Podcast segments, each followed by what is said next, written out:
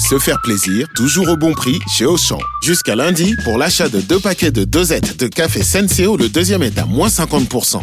À 9 centimes la dosette, je vais refaire mon stock. Auchan, avec plaisir. 10,94€ les deux paquets de 60 dosettes de café Senseo au lieu de 14,58€. Soit 5,47€ le paquet, 13,15€ le kilo. Existant d'autres variétés valables sur le moins cher dans vos magasins et drive Auchan participants et en livraison à domicile. Pour votre santé, bougez plus. Vous écoutez RMC. Face à face.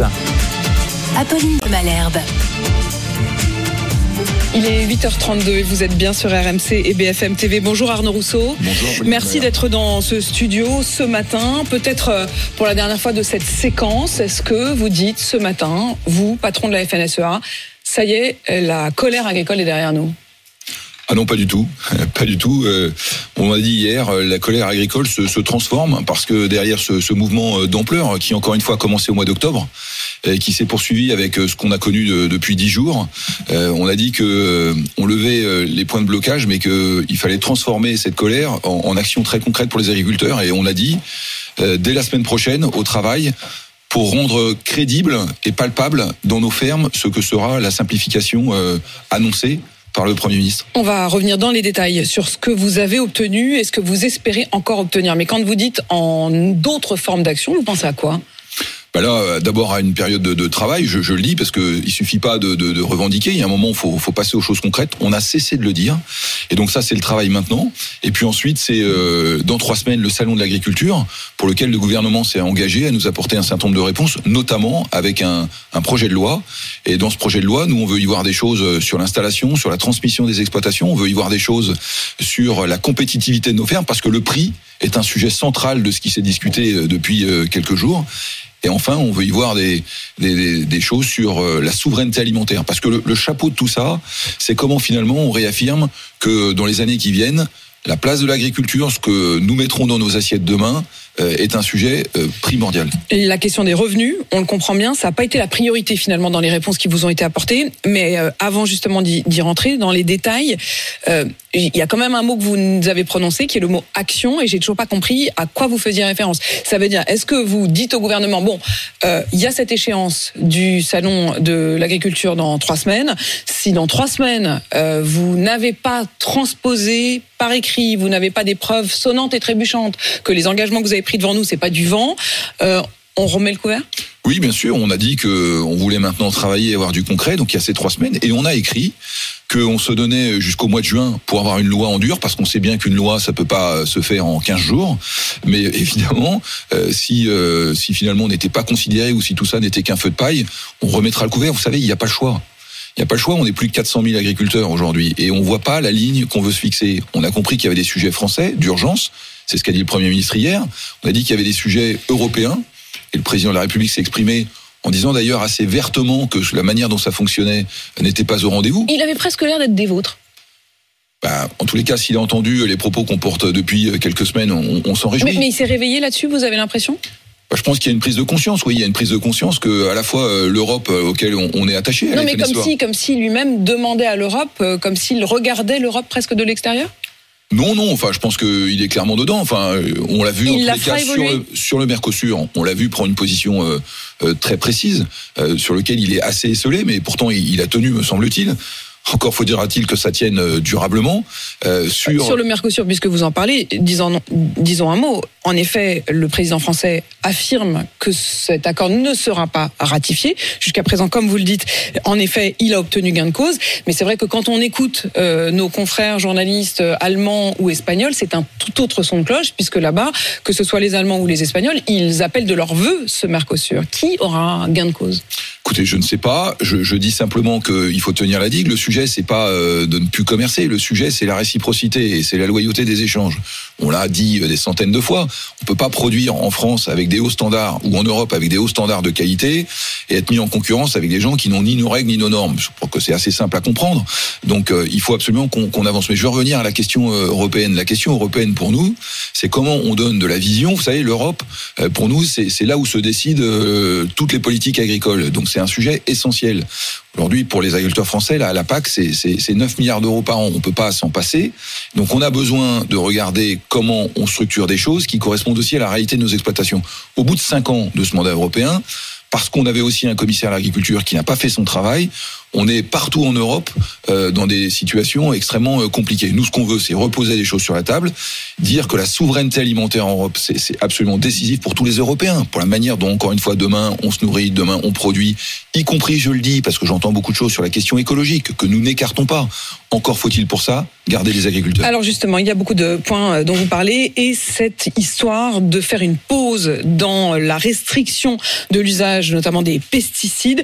Je voudrais que vous écoutiez un, un agriculteur qui a témoigné ce matin sur RMC. Il est agriculteur en Vendée, il fait de l'exploitation de viande bovine et lui, il estime que cette pause dans l'usage des pesticides, c'est plus pour les céréaliers que pour les agriculteurs en général. Écoutez. De ce qu'ils ont obtenu là. Il faut quand même savoir que c'est tout à fait ce qu'ils demandaient les- les- toute la partie céréales. C'est eux qui vont bénéficier le plus de cela et c'est pas eux qui ont le plus gros problème de revenus. Moi, je fais partie d'une association qui s'appelle le SAMU Social National Agricole. On aide les agriculteurs en difficulté, on leur trouver des solutions. Et moi, je peux vous dire que dans 90% de nos dossiers, ce sont des dossiers d'élevage. Ce sont pas les dossiers céréaliers. Il dit qu'au fond, ce sont euh, la partie céréalier, vous, hein, notamment la FNSEA, euh, qui a gagné au détriment de d'exploitations comme la sienne. Je voudrais d'abord rappeler qu'à la FNSEA, on regroupe toutes les agricultures, tous les territoires et tous les profils d'exploitation. Que je suis pour ma part céréalier, que le premier vice-président Jérôme Despay est viticulteur, que le deuxième est éleveur de viande bovine. Donc on a tous les profils. Donc je veux le rappeler parce que on est le premier syndicat agricole et encore une fois, on a euh, tous les types d'exploitation. La deuxième, c'est que euh, vous voyez, dans cette crise, il y avait des demandes qui étaient très différentes. Beaucoup de gens ont dit non, mais il faut refermer les frontières. Mais à la FNSEA, nous avons des viticulteurs. Comment on fait en viticulture française demain si on ferme les frontières? Ça n'est pas possible. À la FNSEA, on a aussi des éleveurs. Je voudrais que ce monsieur regarde ce qui a été annoncé hier. La mesure la plus importante qui a été annoncée hier, mesure d'urgence, elle concerne le monde de l'élevage bovin avec euh, l'annonce de 150 millions d'euros annuels pérennisés d'un soutien à la valorisation du stock pour pouvoir permettre aux éleveurs qui ont des valorisations de stock qui fluctuent de ne pas être impactés dans leur trésorerie. Donc il faut regarder ce qui a été euh, donné hier. Et puis il y a le sujet euh, des, de- des moyens de production, parce qu'on parle des pesticides, mais on peut parler de l'eau aussi. Il n'y a pas d'agriculture sans eau. Donc on a besoin de prendre tous ces sujets. Comme l'agriculture française, elle est diverse. On ne peut pas traiter avec une seule mesure l'ensemble des problèmes que l'on rencontre. Mais lorsque Gabriel Attal dit hier, par exemple, qu'il y a 10 normes qui ont été supprimées, il fait référence à quoi? Alors on va regarder parce qu'il a parlé de décret et puis encore une fois moi je veux prendre les choses les unes après les autres. Je vous avoue que depuis quelques jours je n'ai pas eu le temps de regarder la, la totalité de ce qui était décidé et notamment un certain nombre de décrets qui ont été signés hier mais on va le faire euh, dans les toutes prochaines heures. Il y avait euh, plusieurs thématiques. Il y avait tout ce qui concernait les délais beaucoup trop longs.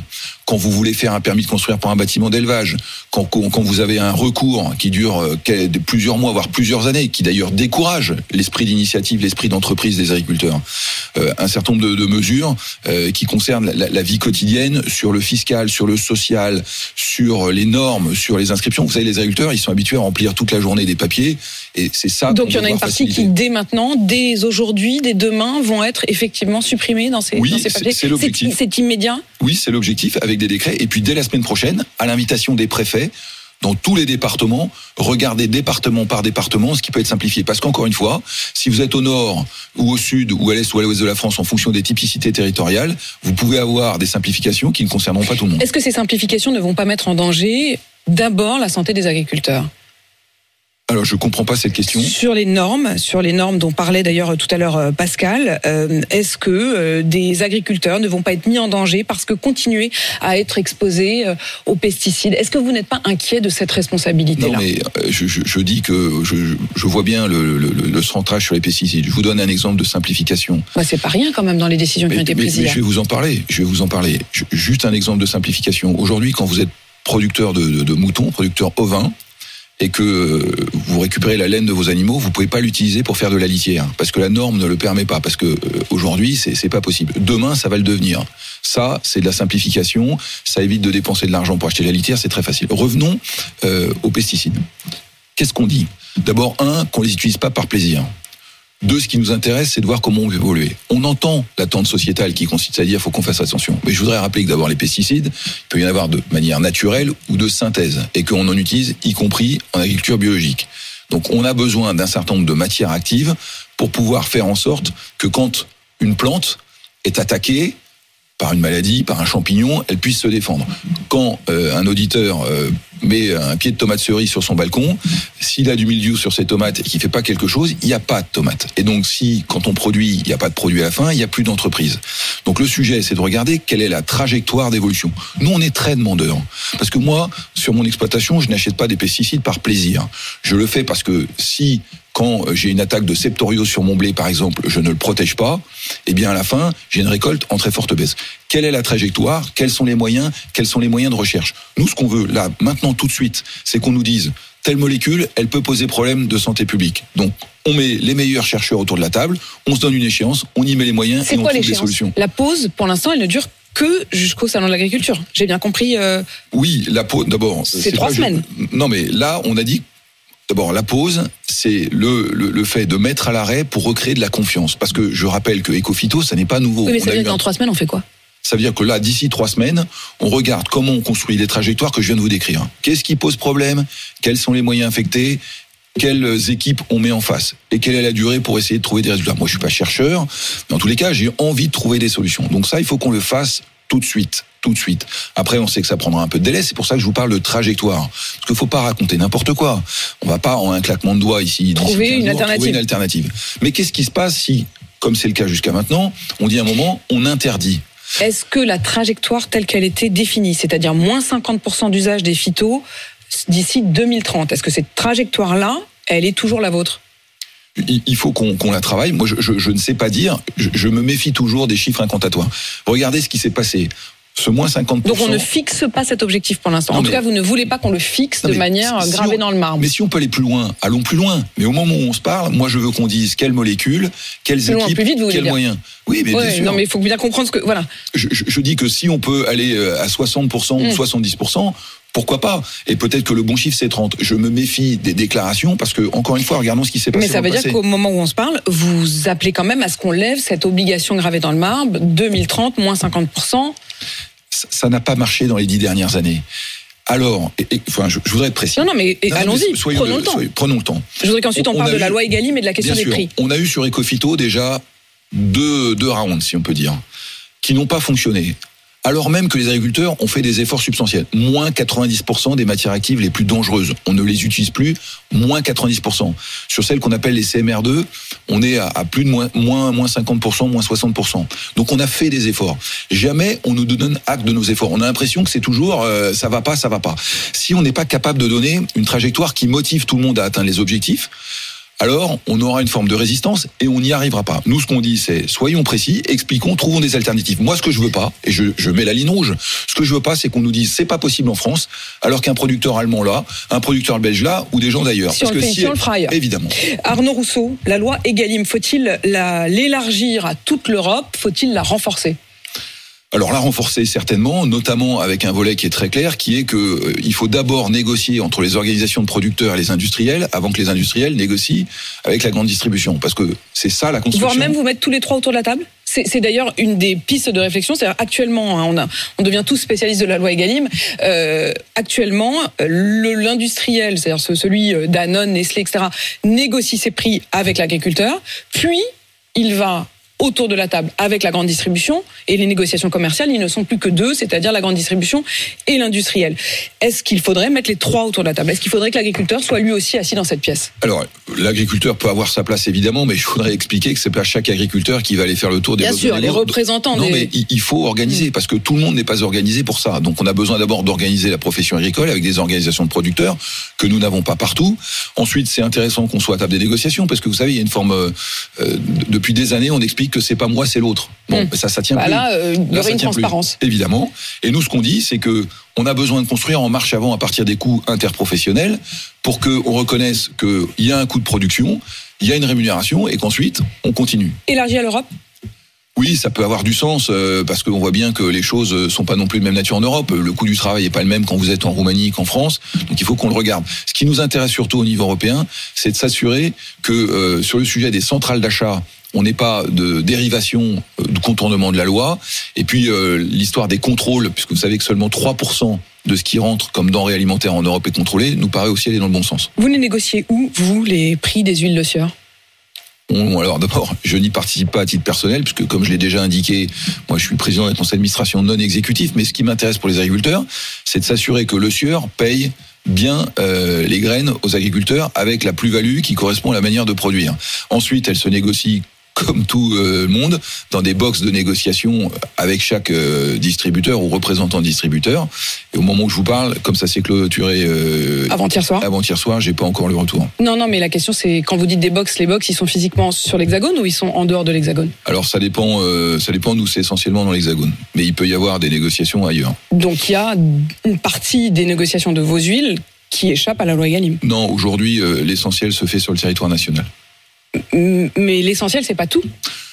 Oui, j'ai pas ce degré de détail, pardonnez-moi encore non, une mais fois. en termes je- de volume, est-ce que vous savez je- je ne si sais pas répondre à je, cette je- question. je parle évidemment, euh, en l'occurrence, de ce qu'il se passe, par exemple, avec les centrales d'achat de Leclerc, avec les centrales d'achat d'Auchan, qui sont euh, principalement au Portugal, en Belgique, en Pologne, et qui sont une manière, en effet, de détourner, de contourner, même plus précisément, la loi Egalim, puisqu'ils n'y sont donc pas soumis. Est-ce que vous acceptez ça, vous, en tant que Non, groupe euh, Avril, avec pas. euh, les huiles de sueur, par Non, exemple? Je rappelle à ceux qui nous écoutent que outre la FNSEA, vous êtes effectivement euh, euh, à la tête d'un des géants de l'agroalimentaire en France, qui est donc le groupe Avril, qui produit les huiles Le Sieur et Puget. Avril, c'est un groupe d'agriculteurs créé par des agriculteurs pour des agriculteurs. Et donc, ce sera toujours des agriculteurs à la tête d'Avril et ça changera pas, même quand ce sera plus moi. Euh, ensuite, Avril, ce qu'il veut, c'est valoriser la matière première des agriculteurs. Alors, je vous ai dit qu'on était en européen. Donc, le sens d'un égalime européen, ça a du sens. On peut pas dire que nous, on veut réfléchir pour l'agriculture en européen et considérer que pour le reste, il faut qu'on soit national. Donc, moi, je ne sais pas si les négociations se passent à Paris, à Bruxelles, à Madrid Ah, mais ou ça- ailleurs. ça mais c'est central. C'est central. C'est-à-dire, si, si, si vous, vous montrez pas l'exemple, on se dit, bah, non, qui d'où l'intérêt, d'où l'intérêt de faire en sorte qu'on ait un cadre européen. Mais est-ce que vous seriez prêt à dire, bah, montrons, oui, l'exemple, et nous, le groupe Avril, nos huiles, on les négociera que dans le cadre de l'Hexagone Mais je vous, vous pouvez m'excuser, en fait, vous n'avez pas le choix. Vous n'avez pas le choix parce que le distributeur euh, vous dit euh, c'est là. Alors encore une fois, En fait- Avril, en fait, ce que je, vous je nous ne dites, sais pas où Avril négocie. Je ne sais pas où Avril En fait, négocie. c'est- si le négociateur, c'est-à-dire si Leclerc vous dit, écoutez, moi j'achète vos huiles, mais je les achèterai uniquement si on se retrouve chacun avec notre petite mallette pour aller négocier les prix sur une table qui sera pas en France, mais qui sera en Belgique ou en Pologne, vous n'aurez pas le choix. Parce que vous serez obligé de vendre à Leclerc. Je, je- je ne sais pas euh, concernant encore une fois euh, le SUR comment les négociations se passent. Je suis pas du tout pour me pour ma part à ce. à. Ça, ça m'étonne que à vous ne soyez pas intéressé à, degré cette question-là. Mais si, euh, vous êtes aux premières loges. Évidemment, mais je je, je Mm. demande pas où ont lieu les rendez-vous pour rien vous cacher. Euh, Sauf que c'est ce qui change tout. c'est ce qui change tout. Mm. Je, je, je veux être précis. Mm. Je dis qu'il n'est pas question qu'on euh, dévie la loi Egalim. Il n'est pas question qu'on dévie la loi Egalim en profitant d'un cadre européen qui contournerait la loi française. Et c'est pour ça qu'on a poussé, vous voyez, là il y a de la cohérence, on a poussé à ce qu'il y ait un cadre européen d'Egalim pour faire en sorte que au niveau européen, on construise le prix de, le revenu de l'agriculteur en marche avant. C'est ça qui me concerne. Et qu'après il y ait des entreprises, Avril ou une autre, euh, qui soient soumises à des contraintes, c'est ce qu'on constate. Ce qui importe pour nous, c'est comment l'agriculteur sur tout le territoire européen est justement payé du prix de son travail avec la construction du prix en marche avant. Au moment où l'on se parle, il y a encore quelques points de blocage, peu, mais quelques-uns, et notamment ceux qui sont tenus par euh, euh, le troisième syndicat agricole, qui est la Confédération paysanne. Qu'est-ce que vous leur dites ce matin? Écoutez, moi je, moi je parle aux, gens euh, qui, qui nous suivent. La Confédération paysanne, elle, elle fait ce qu'elle a à faire. Vous n'avez pas réussi d'ailleurs à créer une intersyndicale avec les trois syndicats, c'est-à-dire la coordination, euh, euh, la Confédération paysanne, la coordination rurale et la FNSEA, qui est le premier syndicat. Non, euh, enfin on se parle, hein, euh, on se voit. euh, toutes Et les jeunes semaines, agriculteurs, bien sûr, voit qui pour le coup parlent beaucoup avec vous. Il y a une sorte d'intersyndicale jeunes agriculteurs euh. FNSEA, si je peux me permettre. on, on se voit régulièrement. Vous savez, c'est aussi des agriculteurs. hein. Moi, j'ai du respect pour ça. Euh, on a euh, des positions euh, qui peuvent être euh, sensiblement différentes. Aujourd'hui, nous, on a pris nos responsabilités depuis le début en disant très clairement qu'on voulait pas de dégradation, qu'on voulait du calme, qu'on voulait porter une revendication claire auprès du consommateur, auprès des Français qui massivement ont compris euh, ce qu'on réclamait. Euh, Aujourd'hui, euh, c'est difficile, hein, après un mouvement comme ça, de dire maintenant vous allez rentrer chez vous parce qu'il y avait beaucoup d'espoir qui avait été créé. Moi, je suis Bien allé sûr. sur un certain nombre de points où on a eu euh, des adhérents qui nous ont dit ça va pas, ce que vous faites, ça va pas. Voilà. Donc euh, c'est- pas c'est pas un moment euh, facile, mais c'est un moment de responsabilité. Et c'est ce qu'on a fait en disant il y a eu le moment de la revendication très fort, très fort, y compris avec des gens qui étaient avec nous, qui, qui, qui, qui n'étaient jamais sortis de leur ferme euh, pour une manifestation euh, syndicale. Euh, maintenant, c'est le temps du travail et de la responsabilité, avec un retour, comme vous l'avez indiqué, avant le salon de l'agriculture et une échéance au mois de juin. Donc ça, est-ce que, est-ce que la responsabilité, elle va jusqu'à payer les dégâts? Euh, Il y a 150 000 euros de dégâts sur euh, certaines autoroutes, jusqu'à 1 million peut-être en Haute-Vienne, notamment par le passage euh, de ce convoi qui venait d'Agen. On a entendu Gabriel Attal qui disait euh, tu casses, tu salis, tu nettoies. Euh, Est-ce qu'il faut que les agriculteurs participent aussi euh, j'ai d'abord- Nous avons, avec les jeunes agriculteurs, demandé euh, qu'on puisse avoir un état des lieux de, de ce qui a été dégradé, cassé, en essayant quand même de cibler qui sont les responsables. C'est important, la responsabilité. Ensuite, on a demandé que partout, au moment de quitter les points de blocage, à mesure du possible, on nettoie. Parce que ça aussi, c'est l'esprit de responsabilité qu'on veut faire. Mais je sais que pour les- notamment euh, les gens euh, qui gèrent les autoroutes, il y a notamment des pertes d'exploitation, puisque ça fait dix jours. Bien que- voilà. Donc tout ça, on les verra. J'en ai eu un certain nombre au téléphone. Euh, Je, je leur ai expliqué aussi que, que, que ce moment était un moment euh, crucial pour nous, parce que c'était notre avenir qu'on jouait. Je Et vous appelez à une forme de solidarité? Oui, de oui, on, on- va, on va évidemment leur demander d'être compréhensifs par rapport à ce qui s'est passé. Ce n'était pas eux la cible, je crois qu'ils l'ont compris. La cible, c'était vraiment d'expliquer qu'il y avait un gros malaise. Euh, donc on, on va regarder ça dans les prochaines journées. Et moi, évidemment, je me tiens euh, à, à leur disposition pour, pour essayer de trouver les, les voies euh, qui permettront à tout le monde de, de sortir proprement. de- de Merci action. Arnaud Rousseau, président de la FNSEA. On l'a bien compris, vous serez vigilant aussi dans les jours qui viennent sur l'application des mesures qui vous ont été euh, annoncées hier avec cette échéance dans trois semaines, le salon de l'agriculture. Merci à vous.